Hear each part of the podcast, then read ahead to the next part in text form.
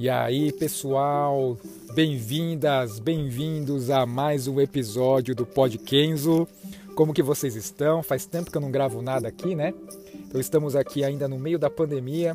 Eu estou gravando este episódio aqui no dia 28 de julho de 2020 e é mais para registrar um texto, tá? Mais um texto aqui registrado da mesma forma que eu já fiz em outra ocasião principalmente porque eu sei que talvez muitos de vocês prefiram a versão do áudio-texto do que efetivamente ler o texto escrito, né?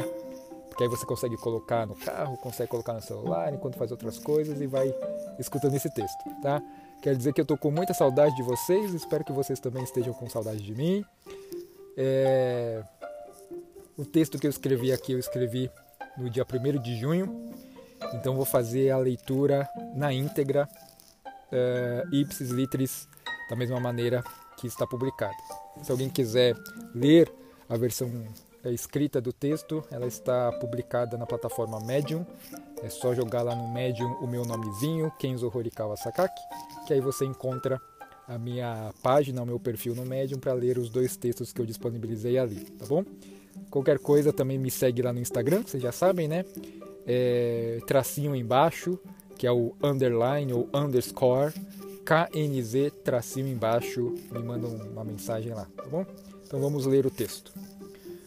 O título do, o título do texto é o seguinte: O justo é o. Opa, calma. Calma que fechou aqui o, o iPad. Travou. Pronto, desbloqueei de novo. Então vamos lá. O justo é o que é conforme a lei e o que respeita a igualdade e o injusto, o que é contrário à lei e o que falta com a igualdade. Esse título é uma citação de Aristóteles presente em Ética a Nicômaco. Vamos, vamos à leitura do texto. Brasil, São Paulo, 1 de junho de 2020. 1 hora 25 minutos, madrugada fria, 14 graus Celsius. Entrando no terceiro mês do distanciamento social, que nós estamos chamando de quarentena.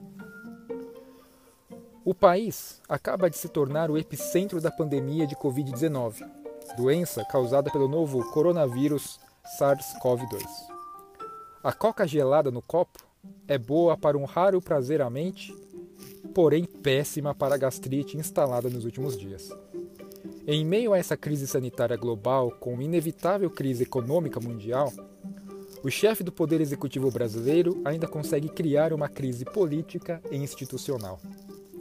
O Brasil, que já vinha com a pior reputação internacional de sua história, devido à inépcia e à irresponsabilidade do presidente da República ao lidar com a pandemia, e também por declarações e atitudes heterodoxas do governo no que diz respeito às relações diplomáticas internacionais, agora também está cavando um buraco ainda mais fundo para se colocar como um pária no cenário global das nações.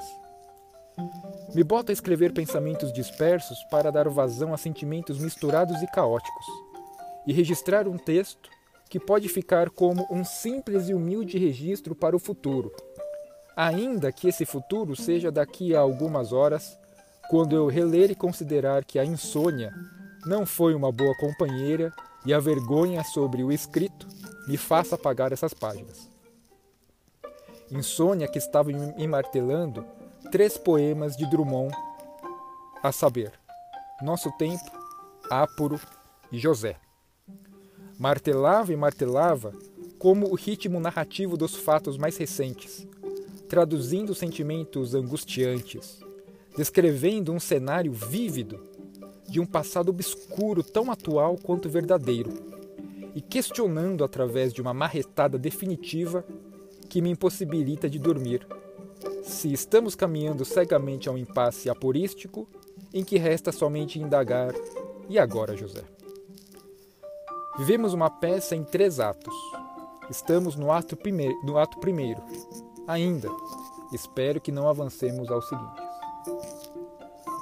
Ato primeiro nosso tempo. Este é tempo de partido, tempo de homens partidos. Calo-me, espero, decifro. as coisas talvez melhorem. São tão fortes as coisas. Mas eu não sou as coisas e me revolto. Tenho palavras em mim buscando canal. São roucas e duras, irritadas, enérgicas, comprimidas há tanto tempo, perderam o sentido. Apenas querem explodir. Este é tempo de divisas, tempo de gente cortada. Símbolos obscuros se multiplicam. Guerra, verdade, flores. Esse poema é o poema Nosso Tempo. Nesse ato primeiro, resta evidente o leitmotiv do nosso tempo. O solipsismo latente que embasa o mundo do falso embate do nós versus eles. Essa falsa dicotomia polarizada, esse mundo de homens partidos e de divisas, em que a identidade se forma não pela afirmação, mas pela negação. O reconhecimento do indivíduo diante do grupo se estabelece hoje não por uma forma de afirmação positiva, mas muito mais pela afirmação negativa. Não basta defender e acreditar em certos valores. O mais importante é atacar e destruir os valores e ideias que se configuram como contrárias, opostos e inimigos. O sujeito não busca ser um indivíduo próprio. A ele não há o eu, há apenas e mais importante o não sou o outro. Essa relação identitária baseada na negação e não na afirmação revela o vazio dessas pessoas, incapazes de uma atitude propositiva e construtiva, sabendo apenas adotar uma relação destrutiva e combativa frente ao mundo e aos outros. Fazendo uma analogia estranha, assumo, a taxonomia biológica. Para se considerar um organismo como sendo mamífero, não é a ausência de penas ou de outras características que o incluirá nessa classificação, mas sim a presença de sete, sete, sete vértebras cervicais, por exemplo. Essa relação de polarização entre grupos que se distinguem pelas diferenças entre si e não pela semelhança interna entre seus integrantes leva a um embate constante e cada vez mais exacerbado dado que esses indivíduos só existem enquanto parte de um grupo, quando estão combatendo os outros. E quem são os outros? Todos que pensam alguma coisa diferente, ainda que minimamente diferente. A ausência de uma relação identitária afirmativa faz com que internamente nem mesmo entre eles haja consenso, cujo espaço é ocupado pelo ego de quem aparece mais, pela disputa puxa-saquista e pela paranoia generalizada já se tornou recorrente que o aliado de hoje se torne o principal adversário a ser atacado ferozmente amanhã. Quem defende a guilhotina coloca a própria cabeça na, na fila futura. Cabe sempre observar essa lição do passado. Acostuma-te à lama que te espera. O homem que nesta terra miserável mora entre feras sente inevitável necessidade de também ser fera. É um trecho de versos íntimos de Augusto dos Anjos. Só existem quando estão em combate, ainda que esse combate se dê contra um aliado de outrora. O combate é em si o único elemento agregador entre eles. E a cada dia esses grupos vão ganhando mais espaço, vão avançando a meio passo. A cada palavra agressiva proferida e não repudiada ou combatida, a cada atitude anticivilizatória contra a qual não há devida manifestação dos que defendem o pacto humano e social, eles avançam um pouco, avançam meio passo. Como uma música que começa cadenciada, mide tempo, e que conforme progride em seus compassos, vai aumentando sua velocidade rítmica, em um crescendo que termina com um pulso muitas vezes maior do que aquele inicial. A progressividade torna natural essa evolução. Mas se alguém escutar desavisadamente um trecho final da música, dificilmente reconhecerá como sendo de uma mesma composição se comparada a um trecho inicial. É esse crescendo que vemos todos os dias, nas atitudes antidemocráticas, fascistoides, neonazistas, que atacam e vilimpediam a, a imprensa profissional, as instituições de Estado, pregando a ruptura do sistema de governo e do regime político. querendo a instauração de um regime autoritário através de um autogolpe militar. Não sabem conviver com a diferença e a divergência. São autoritários travestidos de bem-intencionados. Aliás, sempre digo, desconfie de pessoas bem-intencionadas. Esses grupelhos se fazem barulhentos através da internet e levam a crer que são muito mais numerosos e mais fortes do que efetivamente são no mundo real. E todos nós que defendemos o pacto civilizatório, a democracia o Estado de Direito, somos a maioria. Somos uma maioria que se identifica por uma relação positiva, propositiva e, novamente, civilizatória. Os homens estão cá fora, estão na rua.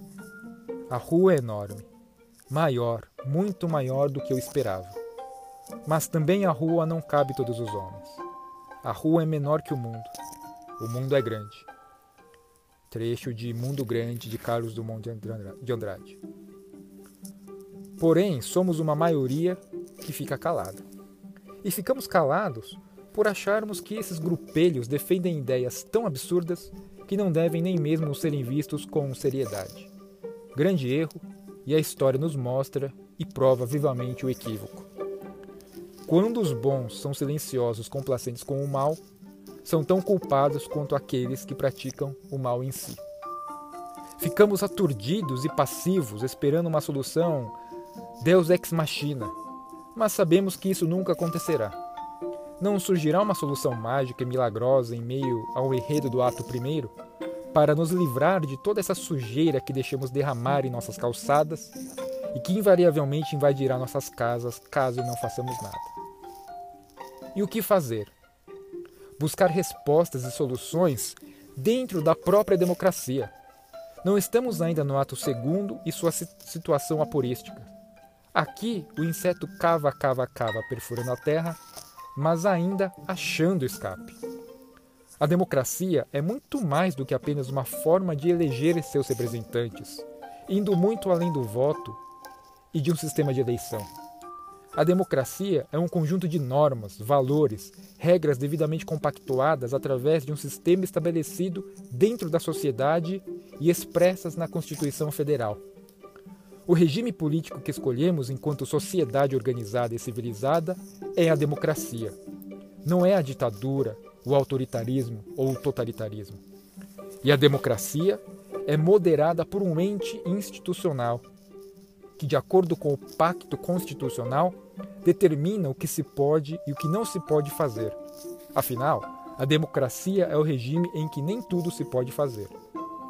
Diz-se comumente que a democracia é o regime determinado pela maioria. É uma falácia que abre espaço para que uma maioria se sinta então no direito de tiranizar uma minoria. A maioria e a minoria estão submetidas igualitariamente às determinações de nossa Constituição. A democracia é o único regime existente que permite, estimula e protege a dissensão, a diferença, a diversidade, a divergência de ideias, opiniões, vontades e valores. Desde que essas ideias não atentem contra a própria democracia, ou seja, não se usa o direito que a democracia te oferece e protege para querer destruir a própria democracia. E para isso temos nosso arcabouço institucional. E devemos recorrer a ele, ou a eles, poder legislativo e poder judiciário. Infelizmente, a degradação levada a cabo por atores públicos e políticos, juntamente à demonização da política, levou a um descrédito do processo político e do papel das instituições de Estado. Um capítulo de nossa história atual que daria outro próprio texto. Essa descrença institucional leva ao sentimento de que somos reféns de um poder executivo com ideias tirânicas e filosofia autoritária, liderada por um Napoleão de manicômio de terceiro mundo que se dá uma importância mundial muito além da realidade, sendo ridicularizado o mundo afora e, ao mesmo tempo, endeusado pelas suas hordas hediondas e odientas que usa para esconder sua incapacidade administrativa, em especial no que concerne ao combate da pandemia. O Napoleão do Hospício e sua trupe de lambibotas aproveitam esse momento de distanciamento social para promover suas teses e ações mais despropositadas, e sigo repetindo, anticivilizatórias, com cada dia maior desatino e despautério, já que há o evidente e justificado medo da população em geral de sair às ruas para protestar e manifestar contra. Não se combate um governo dentro de nossas casas. É preciso ir às ruas. Em qualquer parte do mundo sempre foi e sempre será assim. Por isso mesmo, tendemos a nos sentir impotentes diante dessa blague trágica e incivilizada. Porém, precisamos contar com nosso sistema institucional, nossa Constituição e nossa democracia. E há movimentações, atitudes e ações que caminham nesse sentido, incluindo pactos suprapartidários de demonstração em defesa de nossa democracia e que, a partir de então, vislumbram-se articulações possíveis. O ataque à democracia é um ataque a cada cidadão. Mais do que apenas essa espera-esperança colocada no sistema institucional e no Estado democrático de direito, é preciso que cada indivíduo se manifeste, se posicione, demonstre sua indignação contra as indignidades realizadas, cada qual com sua pauta específica e dentro de seu microcosmo social. Não podemos permanecer em silêncio, não podemos ser derrotados por robôs de redes sociais, não podemos depender única e exclusivamente daqueles que supostamente possuem o papel institucional de nos proteger e defender. É mandatório que tomemos posições para bater de frente e levar mensagens civilizatórias e de congregação social para cada vez mais pessoas. Precisamos sair desse obscurantismo solipsista para o qual fomos sugados, e isso se faz com passos firmes em direção contrária a cada meio passo dado pelas hostes totalitárias extremistas. Todos os dias. Há limites da moralidade que são inegociáveis. Nesse mundo de influenciarização dos comportamentos, há espaço para que cada um de nós defenda o maior de todos os nossos interesses, aquele que é único e soberano e sem o qual nada mais haverá de ser possível: a democracia. Oportunidade em especial aos que ocupam espaços de maior alcance. Calar-se é compactuar com o mal. A expressão em inglês fight fire with fire se as chumas se organizam e se manifestam através das redes sociais, nós também devemos ocupar esse mesmo espaço. Ter medo de se posicionar é não enxergar que o próprio futuro depende disso. Calar-se agora pode ser o seu karma a ser carregado amanhã. Não será o meu. Cada palavra que se cala é mais meio passo que se avança rumo ao totalitarismo. Mudar a abordagem do jogo, pois não é apenas a discussão de torcida atacando outro lado, mas combater ativa e propositivamente. Também não é mais ficar da arquibancada admirando a briga entre todos os lados, vibrando, torcendo, se divertindo, enquanto os bárbaros se digladiam inutilmente. Reflita: se todos nós fizéssemos o que você faz, o mundo seria melhor ou pior? Essa, indaga essa indagação pode ser tanto de Kant quanto de Santo Agostinho ou até mesmo de nenhum deles. Não me vem à memória a certeza da autoria desse pensamento e os livros dos dois estão muito longe da minha mesa nesse momento. Se todos se calarem, o mundo seria melhor ou pior? E se todos se levantarem? Este pode ser um tempo de homens partidos, mas não apartados, certamente não dissociados entre si pela defesa de sua própria liberdade. Ato 2. Áporo. Um inseto cava, cava sem alarme, perfurando a terra sem achar escape. Que fazer, exausto, em país bloqueado, enlace de noite raiz e minério? Eis que o labirinto, ó razão, mistério, presto se desata. Em verde, sozinha, ante-euclidiana, uma orquídea formas. Esse poema é o poema Áparo, Áporo de Drummond. Esse poema misterioso, truncado, rítmico, difícil de ser decifrado e ao mesmo tempo também brilhante, com a facilidade que constrói na mente do leitor uma imagem da ação do inseto e a instala uma dúvida completa do labirinto que são as palavras escritas, labirinto do qual o próprio inseto busca escapar. O labirinto do inseto é também um labirinto em que nosso pensamento se encontra ao tentar decifrar Áporo. O professor Davi Arrigucci Jr. mergulha profundamente nesse poema em seu trabalho Coração Partido, uma análise da poesia reflexiva de Drummond, caso interesse um estudo mais profundo a respeito desse curto gigante poema. O que me interessa aqui é a realidade enclausurada e labiríntica do inseto que cava com determinação procurando uma saída e que se encontra exausto frente a um bloqueio, e que então, Deus ex machina, anti-euclidiana, ou seja, uma solução se apresenta contra toda a lógica ortogonal e ortodoxa. É a situação em que não podemos nos permitir chegar. Não estamos ainda em um enlace de noite raiz eminério. Não estamos ainda revivendo um país bloqueado as fileiras totalitárias da sociedade que defendem todo aquele cropo conjunto de ideias obscurantistas vivem em um mundo romântico e romantizado, platônico na forma mais exata do termo. Desejam um regime ditatorial que, de acordo com suas perturbadas e deturbadas psiques e intelectos, seria a versão deles para a salvação contra todo o grande mal do mundo. Um ente mitológico que nomeiam de, vamos chamar, Suma Maximum Comunismus. Com uma concepção de mundo atrasada em pelo menos 30 anos, desejam uma realidade que só pode existir mesmo em suas infantis percepções de que o mundo era melhor e foi corrompido. Abre aspas. O homem sente pela imagem de uma coisa passada ou futura o mesmo afeto de alegria ou de tristeza que pela imagem de uma coisa presente. Enquanto o homem for afetado pela imagem de uma coisa, ele a considerará como presente, ainda que ela não exista. Fecha aspas. Trecho de Ética Nicômaco de Aristóteles. Vamos nos deixar chegar a essa condição? Subordinados a um labirinto escuro, presos a um minotauro alucinado? Se chegarmos ao fim do ato segundo, o próximo movimento será apenas de incredulidade, ceticismo e desalento. Ato terceiro. José. E agora, José? A festa acabou, a luz apagou, o povo sumiu, a noite esfriou. E agora, José? E agora você?